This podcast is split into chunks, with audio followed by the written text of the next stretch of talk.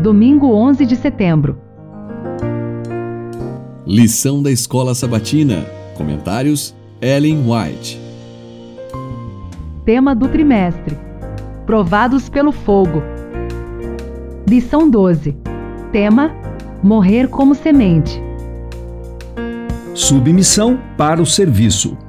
Paulo nos ademoesta, não tendo em vista somente os seus próprios interesses, mas também os dos outros.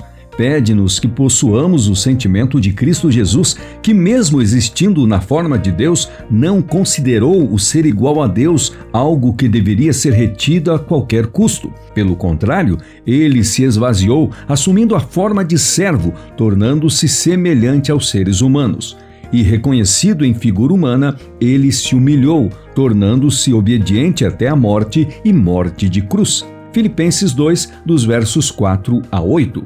Paulo estava convencido de que, se os homens pudessem ser conduzidos a considerar o sacrifício estupendo feito pela majestade do céu, o egoísmo seria banido dos corações.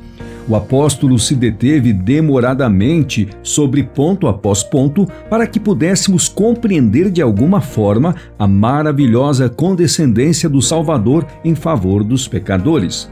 Ele dirige primeiro a atenção para a posição que Jesus Cristo ocupa nos céus, junto ao Pai. Revela-o em seguida, renunciando à sua glória, sujeitando-se voluntariamente às condições humildes da vida humana, assumindo as responsabilidades de servo e tornando-se obediente até a morte mais ignominiosa e revoltante, a mais penosa, a morte de cruz. A Ciência do Bom Viver, páginas 321 e 322. Foram-me mostrados os valdenses e o que eles sofreram por causa de sua religião. Eles estudavam conscienciosamente a palavra de Deus e viviam segundo a luz que possuíam. Foram perseguidos e expulsos de seus lares, suas posses, obtidas mediante duro trabalho, foram-lhes confiscadas e suas casas queimadas.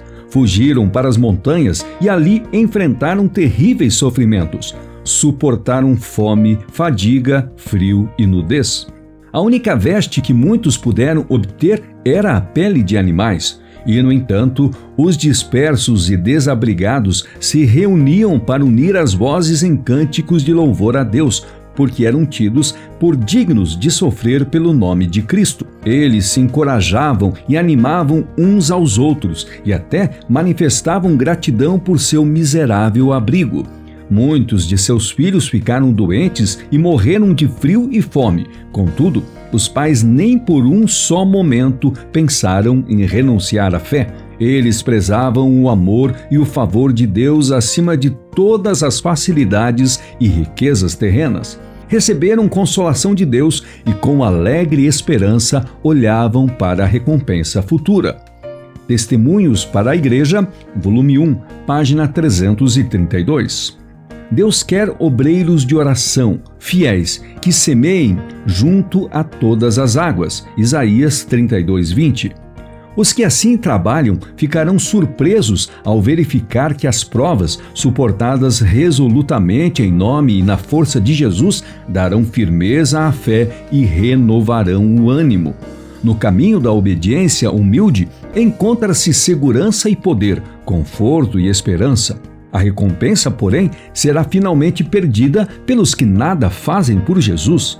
As mãos fracas serão incapazes de agarrar-se ao poderoso, os joelhos débeis deixarão de servir de sustentáculos no dia da adversidade. Os obreiros bíblicos e obreiros cristãos receberão a gloriosa recompensa e ouvirão as palavras: Muito bem, servo bom e fiel.